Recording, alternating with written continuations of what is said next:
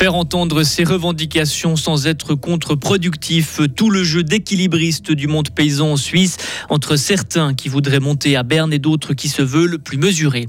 Elle ne veut pas voir d'éoliennes pousser parmi les arbres des forêts suisses. Une association dégaine l'arme de l'initiative populaire pour faire voler en éclats les projets éoliens. Et un meeting d'athlétisme d'un nouveau genre, un laboratoire du sport qui connaîtra sa première à Fribourg début septembre. On profitera de quelques rayons de soleil entre les grisailles de ce matin et les gros nuages de cet après-midi, maximum 9 degrés. Euh, jeudi, il y aura de la pluie, autant vous le dire tout de suite. Hein. Nous sommes mardi 30 janvier 2024. Euh, Bonjour Vincent Douce. Bonjour.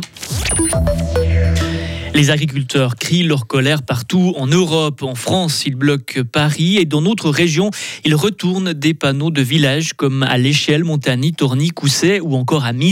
Pour le moment, pas d'action choc, pas de blocage d'autoroutes, de barrages ou de lisiers sur les bâtiments publics. Mais on le voit sur les réseaux sociaux, certains agriculteurs voudraient des actions coup de poing pour se faire entendre avec une certaine violence parfois. Robin Philippona est le président des jeunes agriculteurs fribourgeois. Il tente de modérer les plus. Le but, c'est de communiquer avec le, avec le consommateur, avec la population, au travers des différents médias, au travers des réseaux sociaux, éventuellement aussi des affiches au bord des routes pour, euh, pour sensibiliser. C'est vraiment là-dessus qu'on veut, qu'on veut s'axer. On aimerait vraiment avoir une, une discussion d'abord, et puis on pense que qu'en faisant de cette manière, on va pouvoir ouvrir le dialogue et puis peut-être obtenir des, les revendications qu'on souhaite. Il a fallu que ça bouge en France euh, pour que ça arrive chez nous. Avant, il n'y avait pas ce, cette envie de faire bouger les choses Alors je dirais que ça fait déjà depuis cet automne qu'on sent la crispation et les, tensions dans le, dans le, monde agricole liées justement à cette, à cette baisse des revenus. Et puis euh, avec ce qui se passe en Europe, c'est un petit peu, j'irais donner l'élan, mais, mais disons que le, mal-être était déjà présent dans l'agriculture avant le début des manifestations en Allemagne ou en France. Et les agriculteurs ont trois revendications ici en Suisse. Le maintien du budget agricole pour la période 2026-2029, des meilleurs prix pour les producteurs et une stabilisation de la politique agricole. Les éoliennes ne font pas partie du paysage suisse. Et c'est en tout cas l'avis de l'association Paysage Libre Suisse. Elle a lancé hier deux initiatives à Berne. La première veut interdire toute construction d'éoliennes en forêt. La deuxième veut garantir la consultation des populations concernées par un projet éolien. Mais la loi actuelle prévoit déjà cette consultation. Alors, quelle différence? Le maire d'une commune jurassienne, Anaël Levis, PLR, est membre du comité d'initiative. La principale différence, c'est que là, c'est pas juste consulter, c'est qu'il faut que les communes donnent leur opinion favorable pour que ça puisse se faire.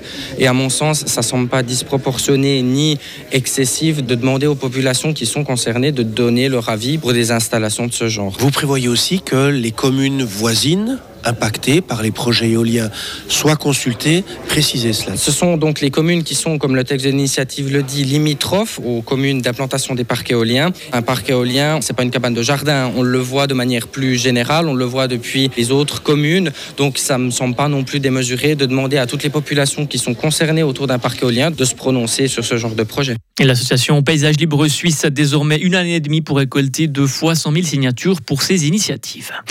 Un plan d'envergure, c'est ce que le gouvernement vaudois a élaboré pour répondre à la pénurie de personnel soignant, une pénurie qui touche aussi le canton de Fribourg, avec un objectif pour ce programme, faire face au vieillissement de la population et trouver les plus de 2000 infirmiers et infirmières et 500 assistants en soins communautaires qui devraient manquer si rien ne change.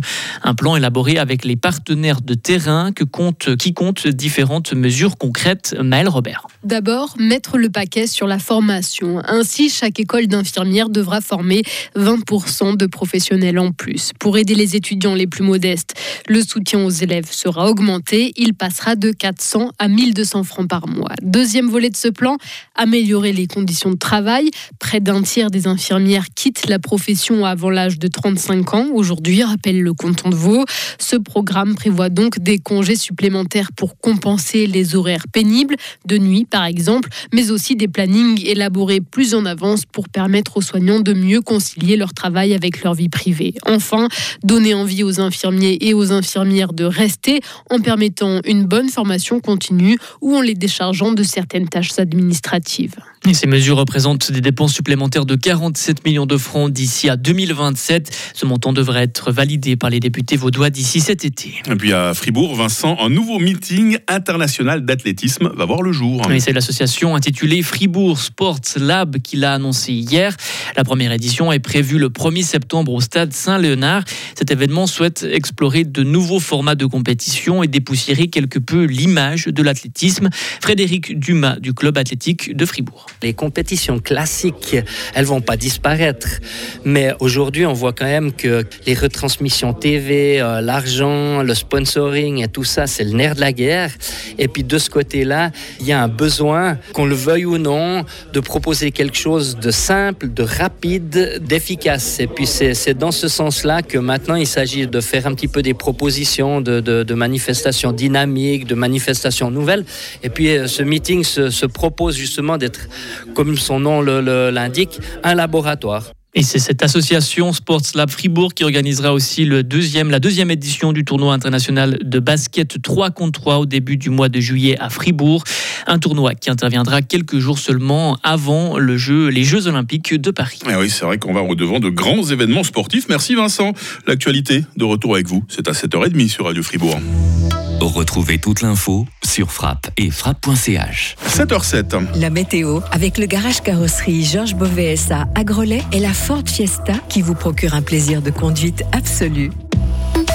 On dirait que pour euh, certains, la journée commence dans le brouillard, hein, très souvent en dessous de 600 mètres. Et mis à part ça, le temps va être assez ensoleillé ce matin, alors que cet après-midi, les passages nuageux vont devenir de plus en plus nombreux, mais sans trop de risque de pluie. Température négative par endroit ce matin, moins 1 à Estavayer-le-Lac, sinon plus 1 à Fribourg, plus 3 à Romont. Cet après-midi, nous aurons 7 degrés à Morat, 8 degrés à Châtel-Saint-Denis et 9 degrés à Fribourg. Demain mercredi sera assez ensoleillé. Il y aura toujours euh, ces grisailles matinales, il y aura toujours ces passages nuageux l'après-midi. Température minimale 1 degré, maximale 10 degrés. Jeudi sera la journée pluvieuse de la semaine avec 10 degrés. Et puis le soleil fera son retour euh, vendredi avec 8 degrés. Les Martines à la fête aujourd'hui. Nous sommes euh, mardi 30 janvier. Il fera jour de 7h58. Ah, enfin, le jour se lève avant 8h. 7h58, donc le lever du jour et coucher du soleil à 17h30.